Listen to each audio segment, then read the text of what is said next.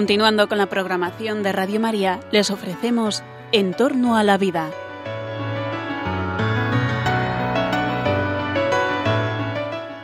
Es un espacio dirigido por José Carlos Avellán y Jesús San Román.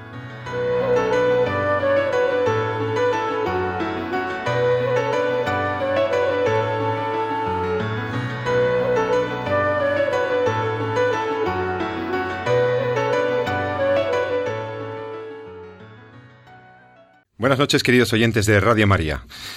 Les habla José Carlos Avellán. Empezamos eh, nuestro programa de este fin de semana sobre En torno a la vida, un programa que eh, hablamos con ustedes, el doctor Jesús San Román y yo, sobre los temas de la denominada bioética, esta ciencia que tiene como objetivo, objetivo definitorio, iluminar, iluminar las claves racionales que puedan eh, pues sustentar juicios, juicios morales respecto de la conducta humana en relación con, con la salud, con la vida, y que estos juicios morales pues permitan de algún modo armonizar eh, el desarrollo y la práctica, la práctica clínica y la práctica investigadora de las ciencias biomédicas, con el respeto que se debe a la vida y a la dignidad de todo ser humano.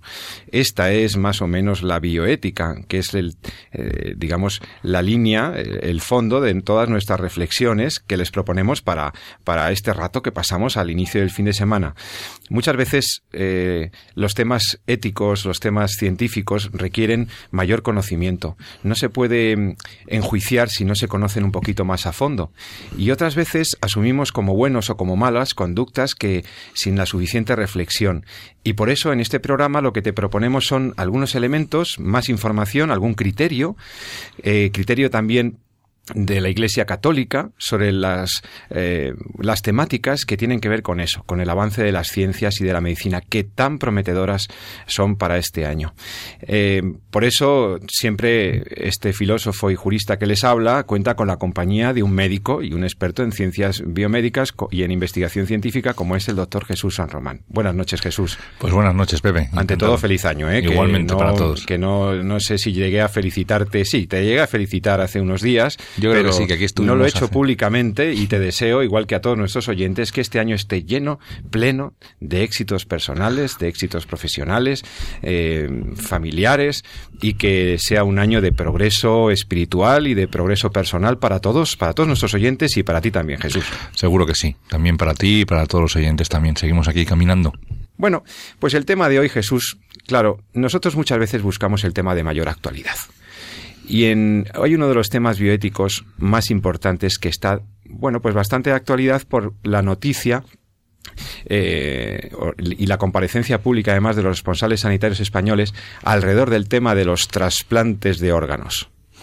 Hoy quisiera Jesús que habláramos de trasplante de órganos, la actividad de la donación y el trasplante que, se ha ido desarrollando, se ha ido perfeccionando técnicamente, que se ha beneficiado de los recientes adelantos de la medicina y de la cirugía, de la farmacología, de las técnicas de conservación y transporte de los órganos, etcétera, al tiempo que mm, es una actividad eh, por la que o a través de la cual ha venido creciendo la expectativa e incluso la demanda de la población en general para ser beneficiaria de ella. Es un campo este de los trasplantes, eh, es un campo de la actividad biomédica en constante expansión. Y en él, eh, junto a prácticas muy consolidadas, como por ejemplo lo que llamaríamos homotrasplante, que todos conocemos, ¿no? órganos como la córnea, el riñón, el corazón o el pulmón, se han realizado, eh, empiezan a realizarse las de xenotrasplante, xenotrasplante, con un éxito menor y bueno, y no exenta de problemas también éticos y en los últimos años incluso nuevas líneas experimentales, como por ejemplo la modificación transgénica de animales, instrucción e inhibición de genes con, con finalidad de trasplante, el trasplante de genes o de porciones de ADN, o por ejemplo el trasplante de glándulas endocrinas o tejidos como tejidos nerviosos. Claro, el análisis bioético realista que nos proponemos debe partir de la realidad, como decíamos al inicio del programa, por lo que eh, permítame que recuerde la descripción que de la situación que tenemos en España, eh, con los últimos datos eh, aportados por la Organización Nacional de Trasplantes de España, pues son datos muy esperanzadores para como punto de partida. Y, y bueno, los españoles en este punto podemos estar realmente orgullosos de la exitosa gestión y de la exitosa actividad de trasplantes de nuestro país, de España. Somos líderes mundiales en donaciones, en términos absolutos, en términos de trasplante en la mayoría de los órganos. Eh, en fin, Jesús creo que tiene algún, algún dato porque recientemente ha comparecido Incluso el responsable, don Rafael Matesanz, el doctor Matesanz, ha comparecido con el, con el ministro de, de, de Salud, el ministro de Sanidad español. Eh, ha comparecido don Rafael que, que, viene pues dirigiendo la ONT desde su creación en 1989. Es, es, es, un hombre que verdaderamente muy meritorio cómo ha conseguido desarrollar esta actividad en España y han comparecido para darnos datos, datos, ¿no? De, eh, de por qué y cómo España se ha convertido en líder mundial en donación y, y, trasplantes. Una posición que mantiene pues desde hace más de 20 años de forma ininterrumpida, ¿no? O sea, España hoy por hoy es el país del mundo donde los ciudadanos mm, tienen más posibilidades de acceder a un trasplante cuando lo necesitan, ¿no? Esto lo dijo Matesanz ya hace algunos años y, creo que viene siendo, sigue siendo una realidad.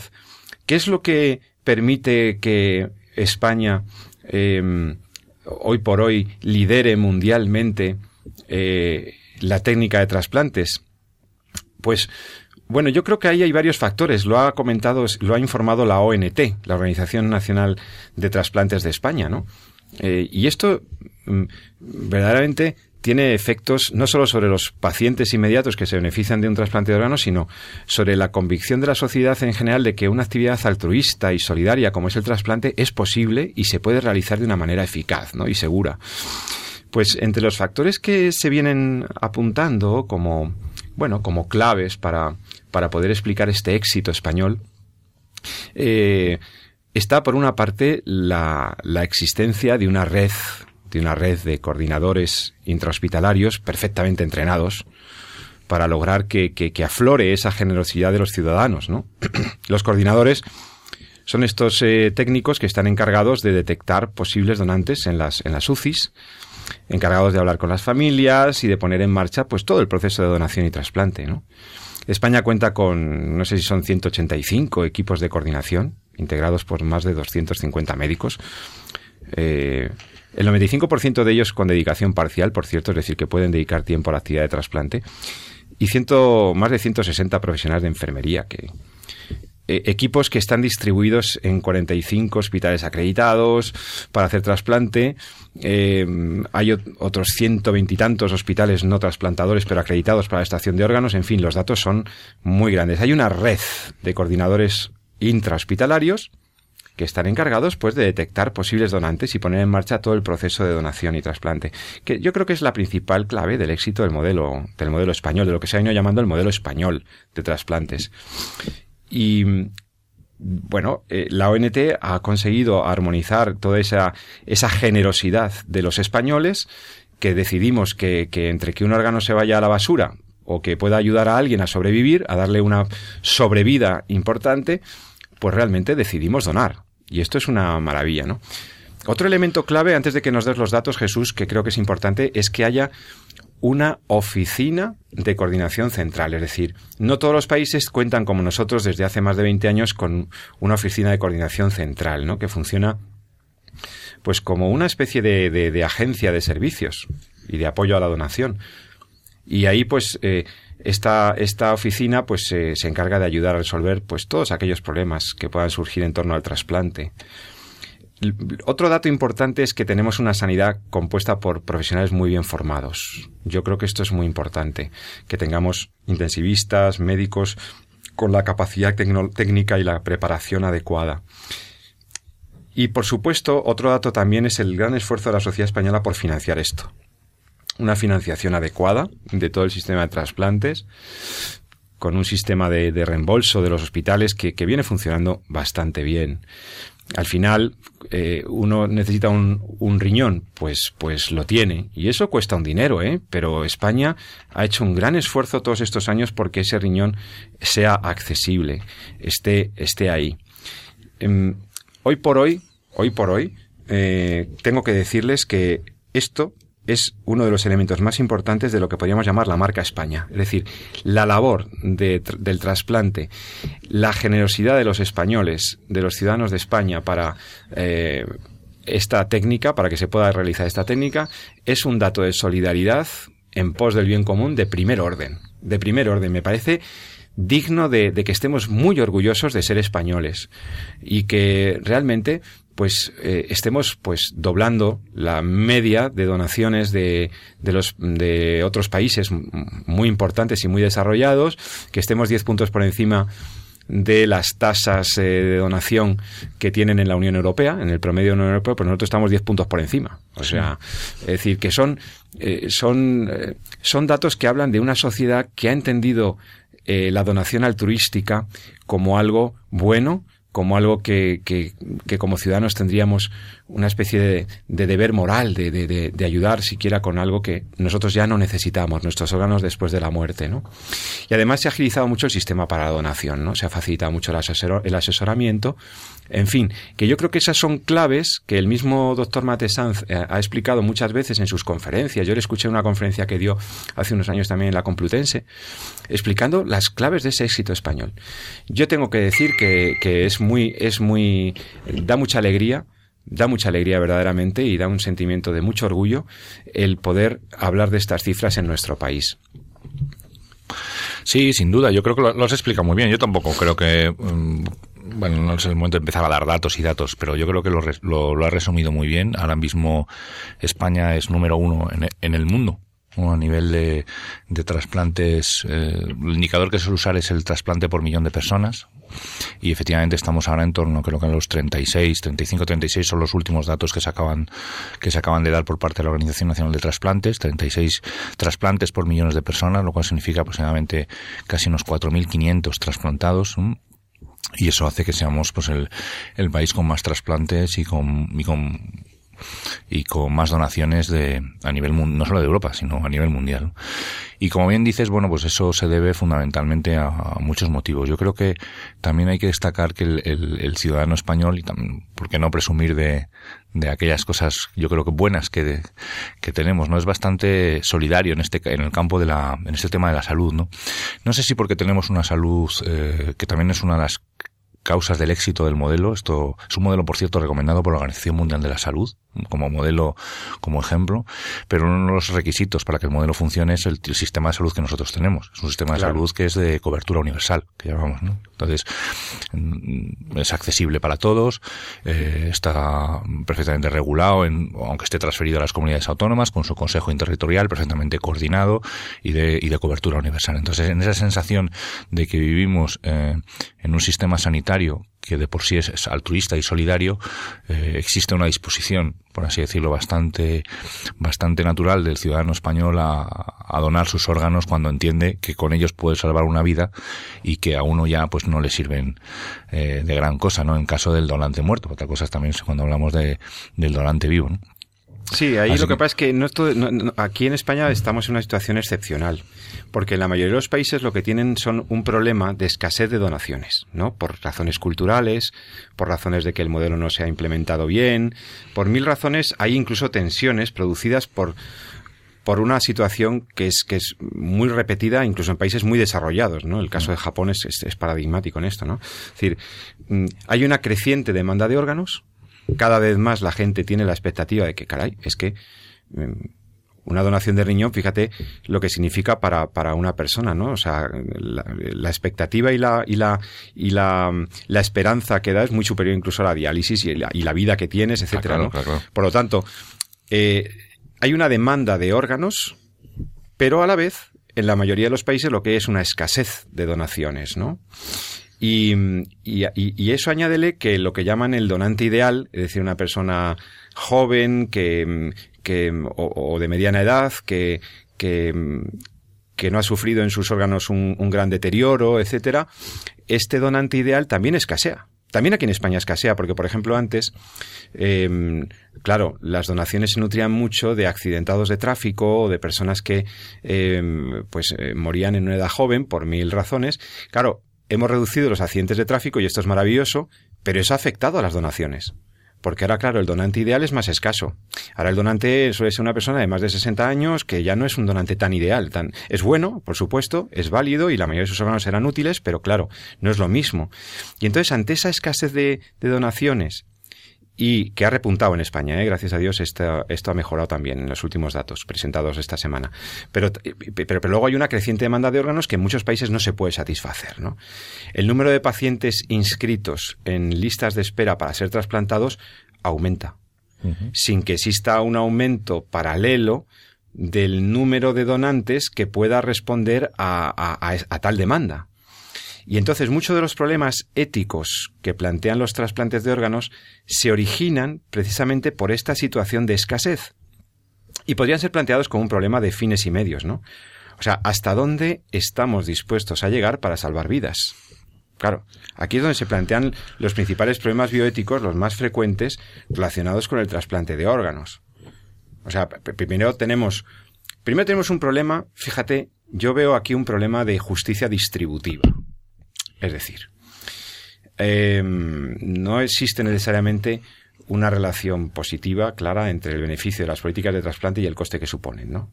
En algunos países del primer mundo, en la medicina del primer mundo, los trasplantes ya forman parte de una práctica habitual, pero en los países menos desarrollados y con mayor escasez de recursos, no está tan claro, no es obvio o inmediato que deban utilizarse esos escasos recursos para salvar o prolongar la vida de una persona cuando podría, podría decir alguien, podría aducir, hombre, es que podrían ser más eficientemente destinados a salvar la vida de muchas personas. Y ahí puede haber un problema de justicia distributiva. ¿Y a quién se lo doy? La jerarquía en la adjudicación es otro problema. Cuando son órganos, es un bien escaso el órgano a trasplantar. Los protocolos tienen que estar muy claros, los criterios, las jerarquías en las relaciones de las donaciones tienen que estar muy claras. Y luego también pues la asignación de recursos sanitarios globales, es decir, hasta qué punto si, si yo se me está muriendo la gente de malaria, pues tengo que estar invirtiendo mucho dinero en bueno. eh, claro, eso es un problema que está ahí, es un problema bioético asociado a los trasplantes, ¿no? Luego lo podemos hablar. Otro problema que yo veo, Jesús, para nuestro debate es eh, y es un problema bioético también muy profundo, ¿eh? aparte de la justicia distributiva, yo veo el problema de el respeto eh, a la autonomía del donante y el tipo de consentimiento que se requiere para la extracción de órganos. Esta es otra discusión que tenemos, por ejemplo, con los países anglosajones. Es decir, se suele distinguir en este punto la donación post-mortem de la donación de la donación ex vivo, que se dice, ¿no? Eh, o in vivo. Y ahí, pues, eh, en el ámbito de la donación de cadáver, cadavérica, los modelos más frecuentes de consentimiento son lo que se llama el consentimiento presunto, ¿no? O el explícito. El consentimiento presunto es que basta que el paciente no se haya opuesto y la familia esté de acuerdo para que podamos eh, practicar, ¿no? Y el explícito cuando se requiere que el donante haya expresado su deseo de donar, por ejemplo, a través de una tarjeta de donante, y que esté claramente manifestado. En el caso de la donación de vivo se requiere siempre un consentimiento explícito, libre e informado. Y una de las cuestiones que más frecuentemente se plantean en este contexto es la de la ausencia o la, posible existencia de una, diríamos, una coerción sobre el donante, ¿no? Que generalmente dona un riñón a un familiar. Es decir, hasta qué punto fue, fue una donación libre, eh, verdaderamente libre de cualquier coerción o coacción. Ese es el segundo problema que yo veo, ¿no? En algunos sitios se cuestiona el, consentimiento presunto, que es el que ha funcionado en España eh, básicamente muy bien. Bueno, realmente en España, eh, al final, tú siempre hablas con la familia y hablas, y hablas con el, con los allegados, ¿no? al, al, al paciente, ¿no? Y también tener en cuenta que en, en, en España, pues la, la, disposición al trasplante, pues es mucho mayor que en otros países, ¿no? Entonces yo no creo que aquí ahora mismo nosotros tengamos realmente algún, un problema. Es verdad que los países sajones, tienen otro modelo, tienen otra cultura, tienen otra eh, otro sistema sanitario distinto. En Estados Unidos, pues bueno, pues probablemente pueda dar más lugar en este eh, en esta situación. Pero realmente aquí en, nuestro sistema sanitario, eh, cuando hay que tener en cuenta que es un momento bastante duro para, para los allegados del, del, paciente que ha fallecido y que está en disposición de donar sus órganos, pues para salvar otras vidas, ¿no? Pero en la experiencia demuestra que cuando las cosas pues se hacen bien y ha pasado ya mucho tiempo, el, como bien decías al principio, el trasplante ya, el concepto de trasplante está muy metido dentro de lo que es el sistema sanitario, muy metido dentro de lo que es la sociedad, eh, no es algo ajeno, en plan de qué, me está contando, ¿no? sino, sino es algo que la gente ya, que ya conoce y, y que entiende y que valora y como ya digo, pues el ciudadano español es bastante solidario en este tema, pues generalmente cuando se explican bien las cosas, cuando se, eh, se hacen bien, la familia no, no, se opone. no se opone. Entonces, en ausencia de la oposición, sea, no habiendo una oposición de la familia y aunque él no tenga tarjeta donante, si, si, cumple una serie de estándares o de requisitos, se puede hacer la extracción del órgano. Sí. Eh, salvado el tema de que esté muerto, muerte cerebral, de lo que hablaremos luego. Sí. Claro. Pero claro, aquí se me plantea un tercer problema bioético que pongo sobre la mesa, Jesús, para nuestra, nuestro comentario, nuestra valoración, que es el tema de la distribución de los órganos. La distribución. Y este es nuevamente un problema derivado de la dificultad que hay en algunos países de distribuir de forma justa lo que es un recurso escaso.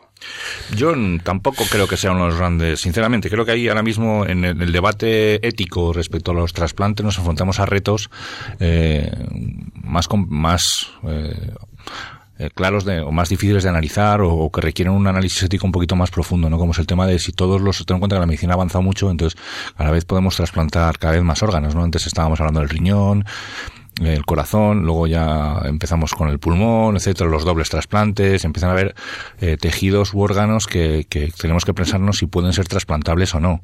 Por otro lado, por otro comentabas también el tema de, de, bueno, hay que declarar muerto al paciente para extraerle los órganos, ¿no? Es un tema también que hay que, que hay que analizar y que está suscitando el, suscitando el debate. Respecto a quién trasplantar, yo creo que todos los sistemas sanitarios entienden, como comentabas al principio, que el trasplante es una técnica que es costosa, requiere de una enorme coordinación y de una enorme disposición de medios. En cuanto a, imaginaros, ¿no? Pues que fallece un paciente pues en, una comunidad autónoma, la que sea, y ahí está el, donante y el receptor está en otra comunidad diferente, entonces se tienen que coordinar los equipos médicos, se tienen que desplazar medios técnicos y de transporte específicos para trasladar los órganos en unos tiempos determinados, etcétera. Eso pues eh, requiere dinero y como todos sabemos no es, es un recurso limitado y además es un recurso que no está eh, disponible siempre y no está disponible para todos. ¿Qué es lo que hace la comunidad científica? hay una serie, yo creo que ahí se, se, soluciona básicamente con criterios científicos y criterios clínicos de prioridades, de compatibilidad. Por ejemplo, no todos los órganos valen para todos los pacientes que los están esperando.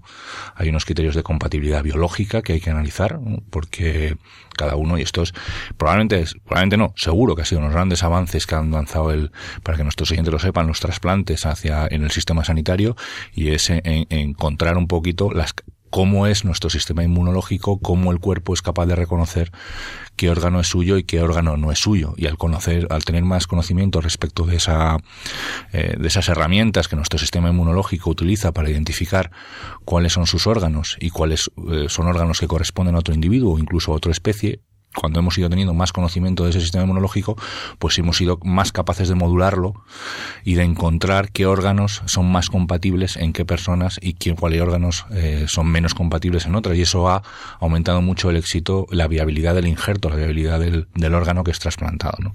En ese sentido, pues ha permitido que se vaya extendiendo el trasplante. Las grandes limitaciones que existían en el trasplante era lo que la gente conoce y conocemos como el rechazo. Claro. Y ese rechazo es lo que el, pues ese sistema inmunológico eh, nuestro eh, reaccionaba frente a algo que en teoría no era suyo. Entonces hay un montón de criterios mm, bien ordenados y bien estructurados que eh, definen que, mm, que a veces pues uno está en lista de espera y puede estar llevar tiempo en lista de espera y sin embargo otra persona que puede entrar en lista de espera quizá un poquito más tarde igual es trasplantado antes.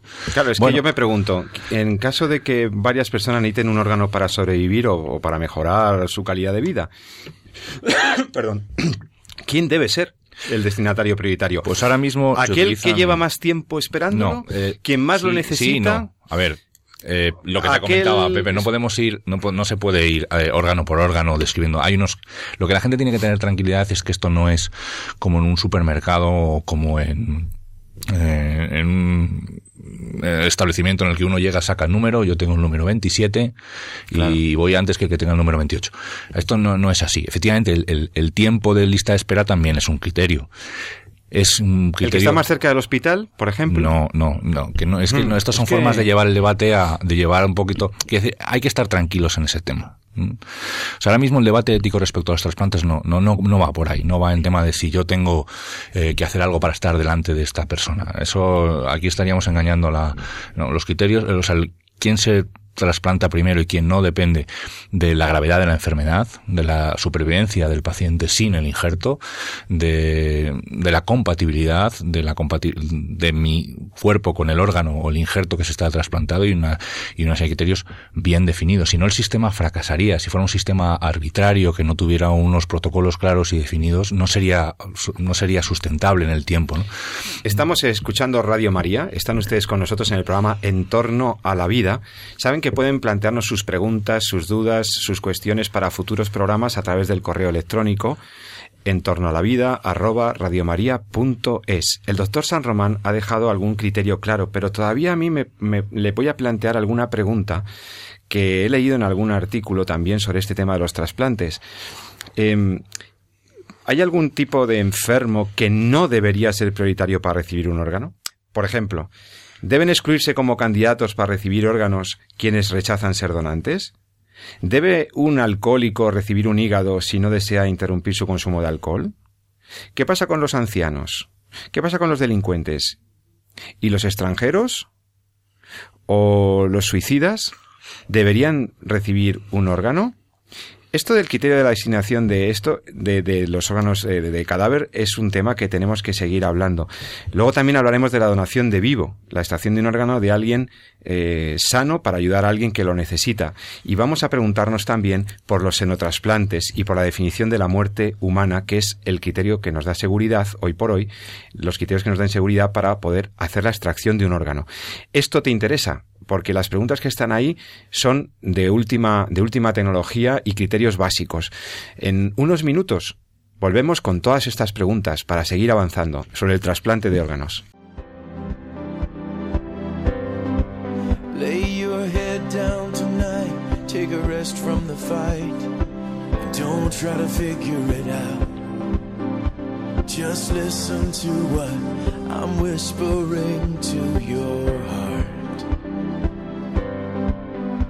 Cause I know this is not anything like you thought the story of your life was gonna be. And it feels like the end has started closing in on you, but it's just not true. There's so much of the story that's still yet to unfold. And this is going to be a glorious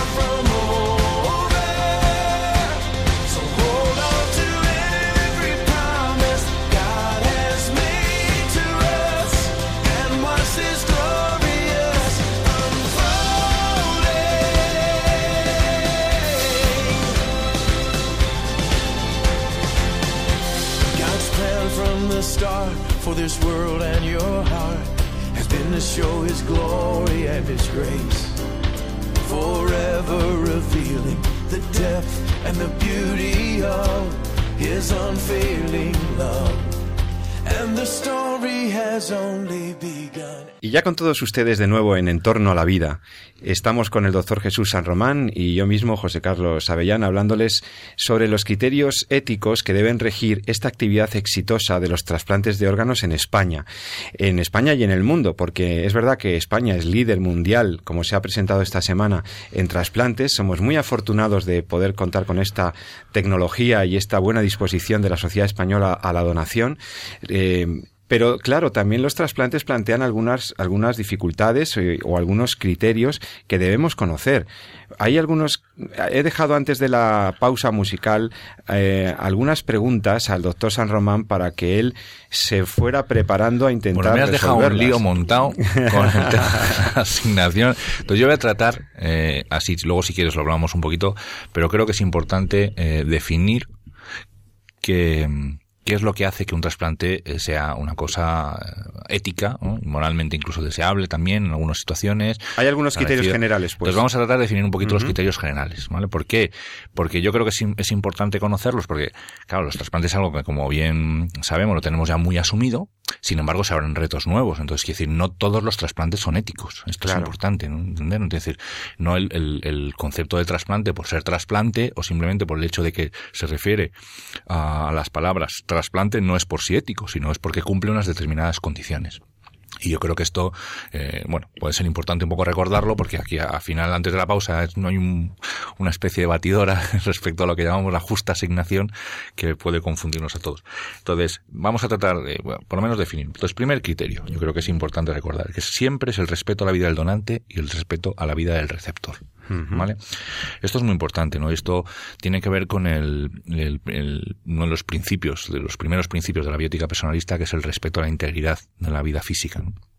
Entonces, hay que tener claro que no se puede disponer del propio cuerpo si no es para un bien mayor del cuerpo mismo. Esto para un bien mayor. Sí, o un bien moral. O también, eso es lo que se llama el principio de totalidad, ¿no? Es decir... Lo que hemos dicho siempre, que yo no soy dueño de mi cuerpo para hacer lo que quiera con él, sino que yo no puedo disponer de él, soy un administrador, pero eventualmente puedo hacer un bien muy grande, si puedo hacer un bien mayor, se puede usar o incluso para un bien mayor moral también. Un bien mayor moral. Pero, por ejemplo, yo en, el caso, esto ocurre también en la práctica clínica, en otras cosas que no son trasplantes. Yo me encuentro un paciente que está en una situación de gravedad porque tiene una pierna que se ha gangrenada y que y tengo que amputar, pues soy capaz de disponer amputar esa pierna, quitar esa pierna por, el, por un bien mayor que es el, el, eh, la vida física de la persona que en ese momento corre peligro, ¿no? ¿Vale?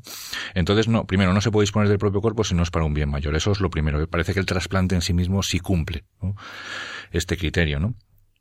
Claro, esto justifica, por así, el, hecho de que sea ético el, el, tema, por ejemplo, de los trasplantes, ¿no? De dar un riñón, dejar mi riñón, una vez que yo ya no necesito, o incluso en el caso de donante vivo, pues para, para, para otra persona. ¿no? Entonces, claro, aquí hay que diferenciar si, como lo decía, si el roñante es de cadáver, si el paciente ha fallecido y está donando sus órganos, o si es eh, donante vivo, es decir, yo estoy vivo, tengo mis dos riñones y cedo un poco el, eh, mi riñón pues a otra persona, etcétera, ¿no? Entonces, en el primer caso, eh, si estamos hablando de donante cadáver, lo primero que tenemos que tener claro es que es cadáver que está muerto, ¿no? Y es muy importante porque los médicos, los médicos no, no y esto la, la, gente a veces se, entiende así, pero no es así. O sea, los médicos no sabemos cuándo se muere alguien. Los médicos lo podemos es ver a alguien y decir que está muerto. Pero en qué momento se muere, eso es una cosa que trasciende a la medicina. Claro. Eso entra también eh, en una dimensión no solamente biológica. Los médicos lo que pasa es que viendo determinadas realidades que ocurren en el cuerpo, podemos certificar que esa persona está muerta dentro, del conocimiento científico que existe actualmente.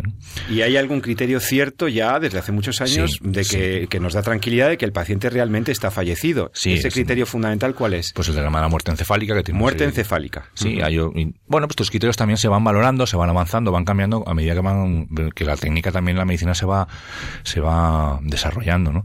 Lo que está claro que desde el punto de vista ético, eh, en el tema del donante cadáver, ahí la ética va, va está a, a, espera de que la ciencia le diga al paciente ha fallecido. ¿no? Mientras la ciencia no le diga o tenga dudas o, o, haya la mínima duda razonable de que no se ha producido la muerte, evidentemente no se puede hacer Perfecto. la donación. Respecto al donante vivo, hay que tener claro que no deberá sufrir una grave e irreparable disminución de su propia vida.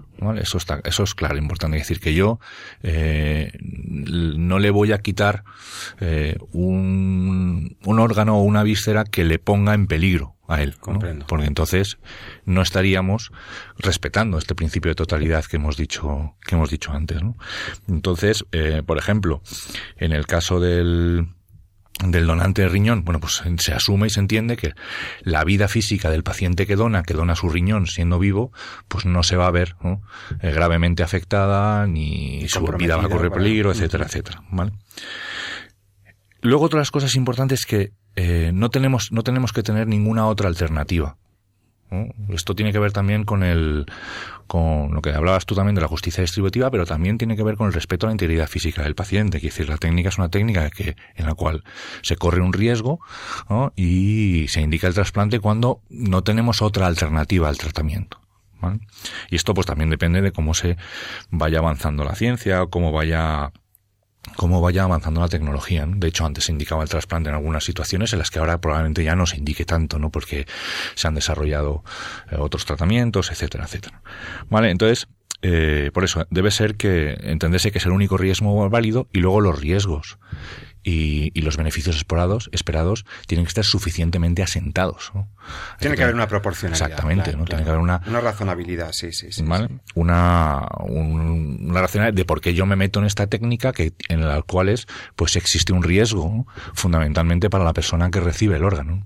Los peligros y los riesgos físicos o psíquicos en que incurre el donante deben ser proporcionados al, bien, que, buscas en el destinatario del órgano. Sí, está claro, está claro.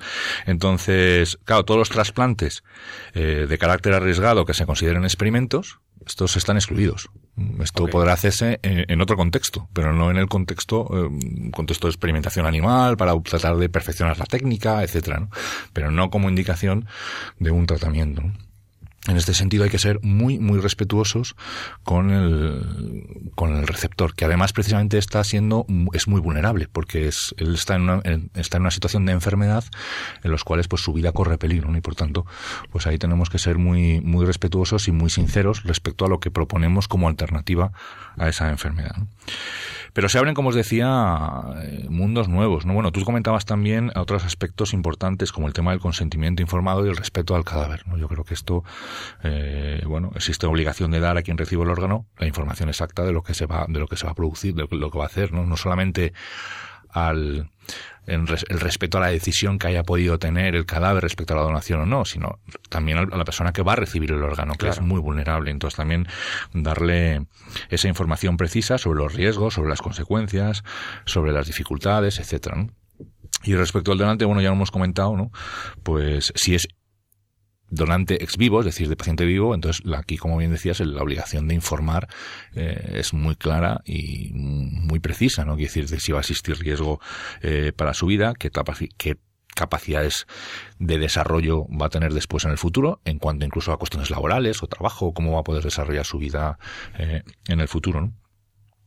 Y luego, pues si es de, cadáver, pues lo que comentábamos, respecto a si han dado su consentimiento o no, si es explícito o ha sido implícito, etcétera, etcétera. Y como os decía, hay dos aspectos que yo creo que ahora mismo en el futuro van a se ponen encima de la mesa respecto al análisis ético. Uno es el tema de la, del altruismo de la donación, o sea, la total gratuidad. Y esto cada vez los vamos teniendo noticias de comercio de trasplante de órganos. Claro, es un tema terrible, del comercio de órganos. Del comercio de órganos, que hay pues redes donde se compran y se venden órganos y hay que entender que eh, uno de los requisitos éticos del trasplante es precisamente la, la total gratuidad, ¿no? El altruismo. Nosotros no podemos utilizar nuestro cuerpo como una herramienta mercantil. Esto es, eh, yo creo que también es, está muy claro dentro de los principios antropológicos, ¿no? De, la, de la igualdad entre los hombres y la unidad sustancial que es el hombre. Nosotros somos usufructuarios de nuestro, de nuestro cuerpo, pero no somos sus propietarios en cuanto a, a, que podamos utilizarlo como si fuera un coche, ¿no? O la, claro, no puede reducir el cuerpo ni sus partes a, como si fuera una cosa y por tanto comercializar con ello. No, y en ese sentido, bueno, eso yo creo que en España lo tenemos muy claro. En España se hace muy bien. Muy claro. y, no hay, además, incluso cuando hay eh, donación de de vivo, se vigila y se, y se, y se cuida precisamente que no exista este tipo de peligros o este tipo de riesgos.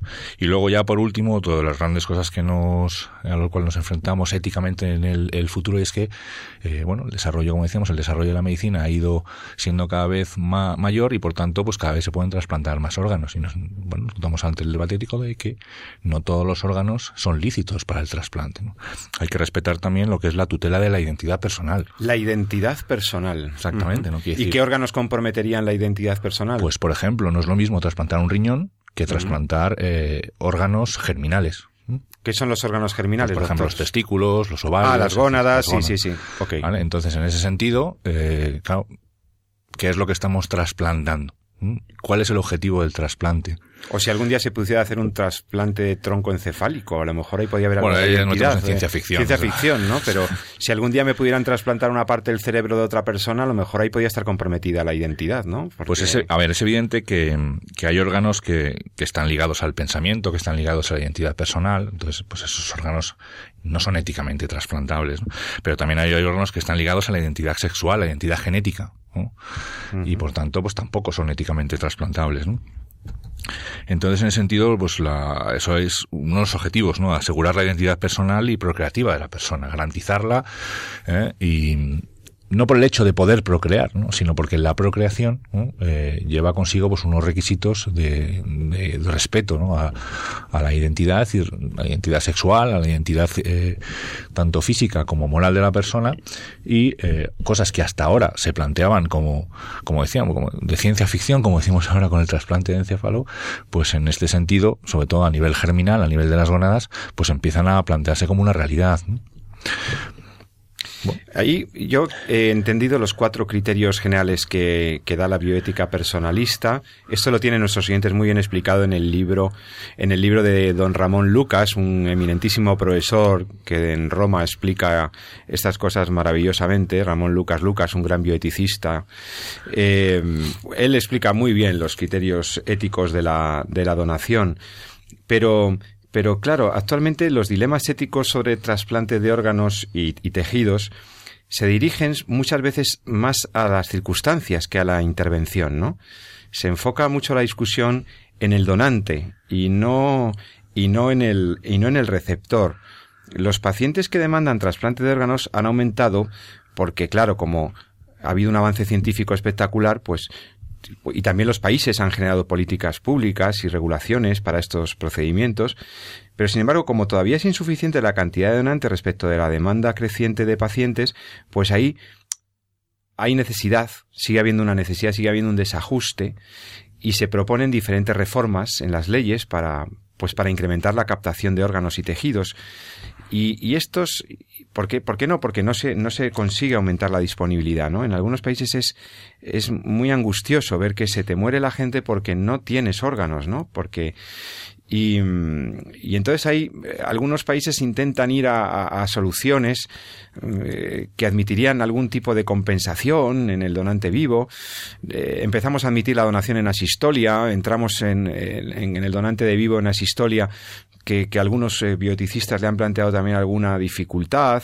Eh, en fin, no sé cómo lo ve Jesús, pero a mí me da la sensación de que ya no estamos tanto en el, eh, estamos ante la necesidad de algunos, de algunos países de solucionar este problema con medidas eh, discutibles. Pues yo creo que volvemos a lo que comentábamos al principio. Quiero decir, la, el análisis ético de, de un hecho biológico pues requiere, por así decirlo, esas, esas fases. Primero, analizar muy bien lo que estamos estudiando desde el punto de vista técnico.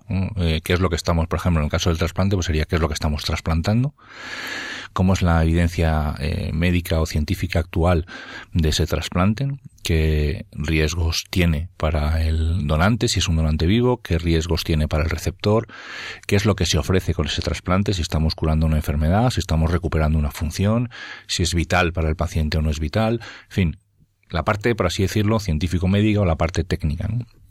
Una vez que conocemos bien esa, esa realidad, entonces tenemos que entrar a analizarle cómo afecta eso a la persona, desde el punto de vista antropológico.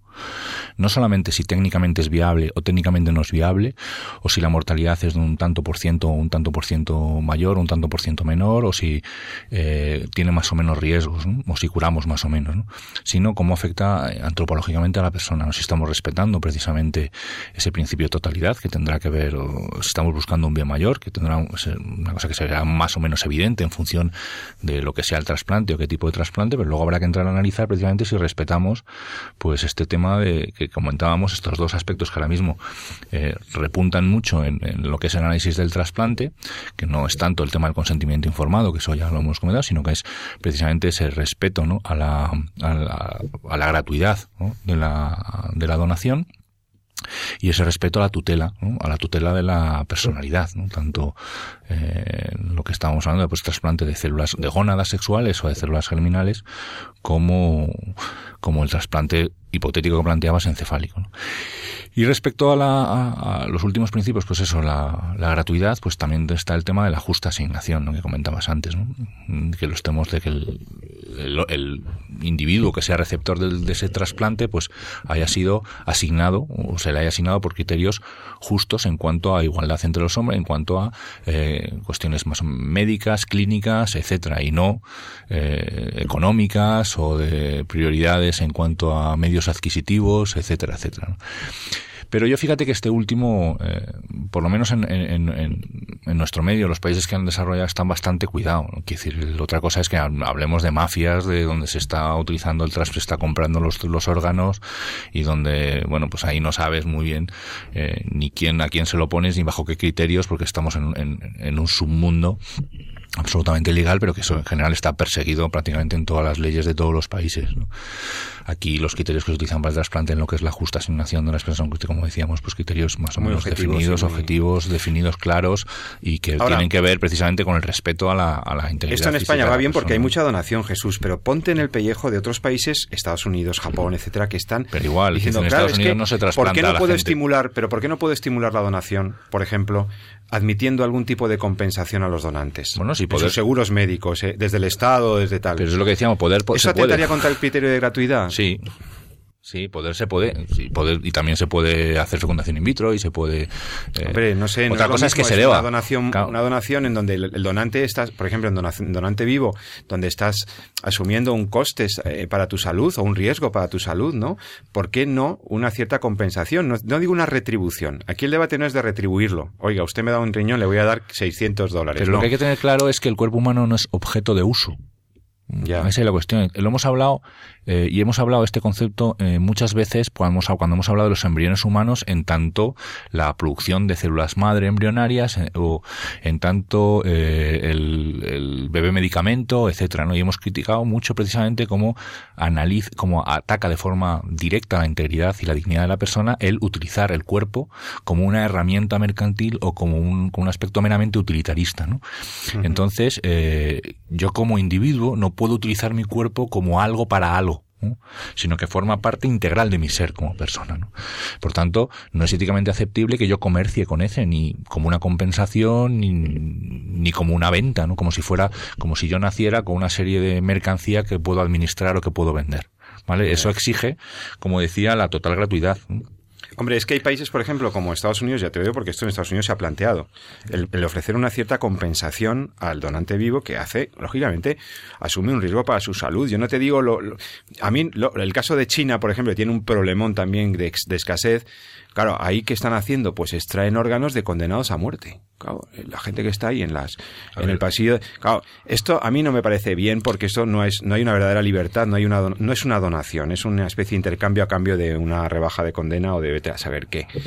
Pero, no sé, hay países que están buscando soluciones, ¿no? Por ejemplo, Japón está, desde hace años se hablaba en Japón de ir al senotrasplante.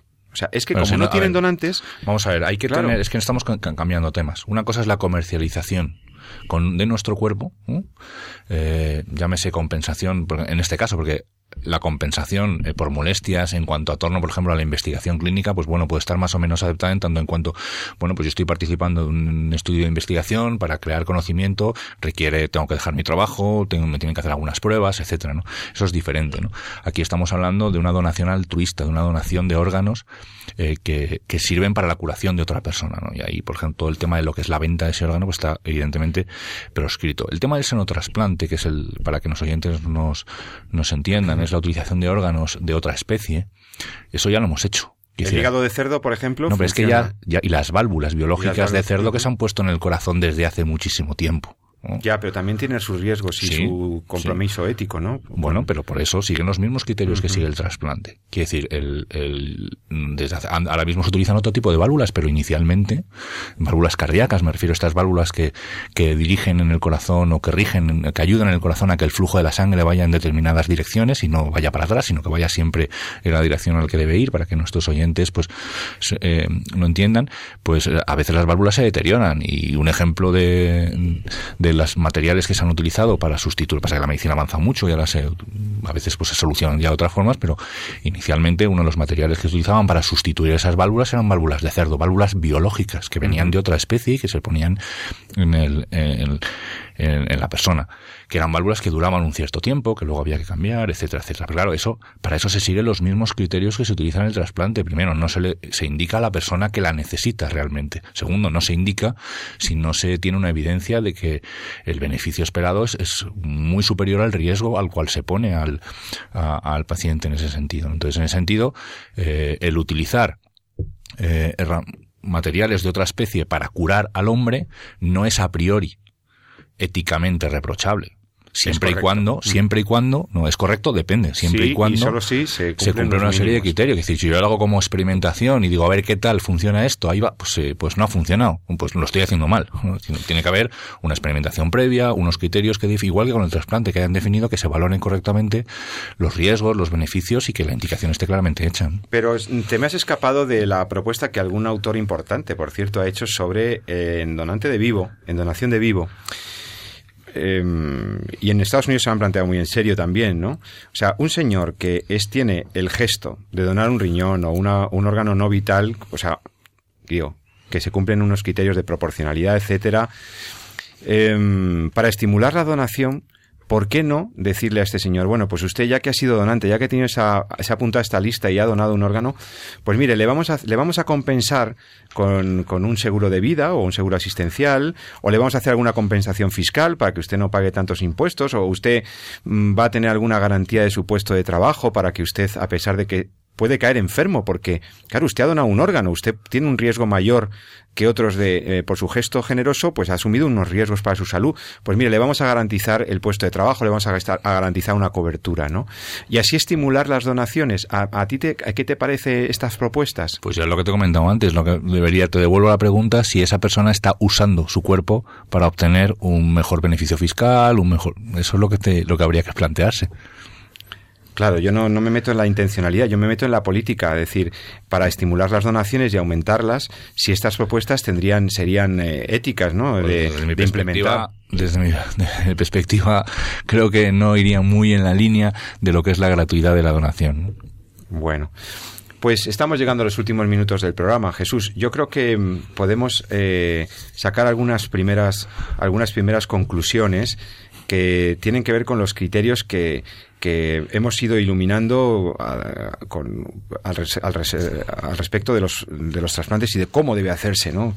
Y efectivamente hay unos hay una situación, ¿no? Vamos a ver, hay una situación que de partida, hay una escasez de órganos disponibles. En España no tan acuciante, pero en la mayoría de los países sí es así.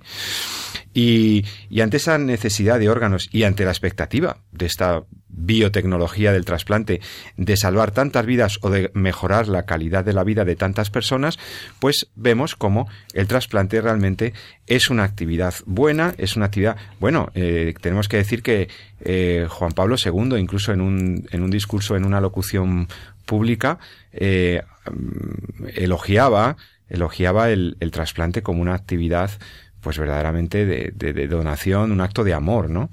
Recuerdo las palabras de, de Juan Pablo II, el Magno, cuando decía que entre los gestos que alimentan la llamada cultura de la vida, decía él textualmente, merece una especial atención la donación de órganos, realizada de forma éticamente aceptable, para ofrecer una posibilidad de vida y salud a enfermos, quizás sin otra esperanza.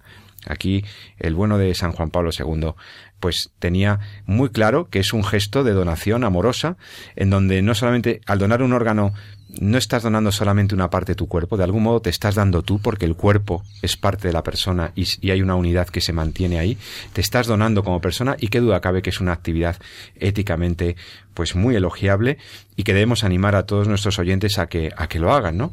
Y tú decías los cuatro grandes criterios éticos generales que, que se deben seguir en el trasplante de órganos. Respeto de la vida del donante y del receptor, ¿no? Yo he anotado aquí tutela de la identidad personal, del receptor y de sus descendientes, pues mira, el consentimiento informado y la gratuidad. ¿no? Sí, y ahí voy un poco insistido para, para resaltar en, en, en, lo último que veníamos, que veníamos comentando, porque yo creo que el discurso que estabas, que estabas comentando es el que da precisamente en, el, en relación a un Congreso Internacional de la Sociedad de Trasplantes, allá por 2000, donde Juan Pablo sí. II, pues efectivamente eh, comentaba, ¿no? Y en relación a lo que veníamos comentando al final, eh, fíjate, te leo una parte específica del, del, concurso dice en consecuencia, ¿no? porque él precisamente habla también de pues eso del, de los requisitos éticos, de que no son de la defensa y la promoción del bien integral de la persona, del, de los riesgos, del consentimiento informado, etcétera, ¿no? Pero dice de, de esto último que veníamos hablando, Dice que todo procedimiento encaminado a comercializar órganos humanos o a considerarlos como artículos de intercambio o de venta resulta moralmente inaceptable, dado que usar el cuerpo como objeto es violar la dignidad de la persona humana. Uh -huh. Y esto es una de las cosas que hay que tener claras porque, como bien dices, es uno de los peligros éticos que tenemos en el futuro ante esa escasez, ¿no? que es el tema de considerar que nosotros podemos usar nuestro cuerpo en esta línea y eso no, no es así. Pues hasta aquí hemos llegado, queridos oyentes, en Entorno a la Vida, este, este viernes.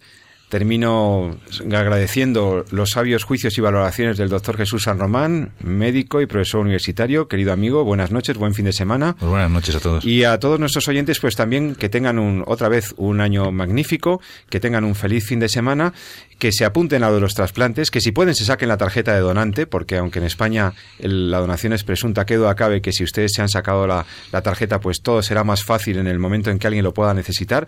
A ti ya no te sirven los órganos, ¿por qué no los donas? Es, una, es un gesto de altruismo y de amor digno de encomiable elogio. Y con esto, pues eh, cerramos la edición de hoy.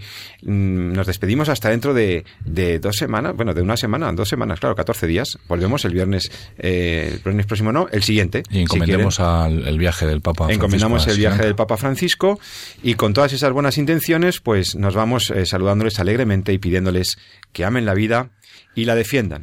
Muy buenas noches. Muy buenas noches.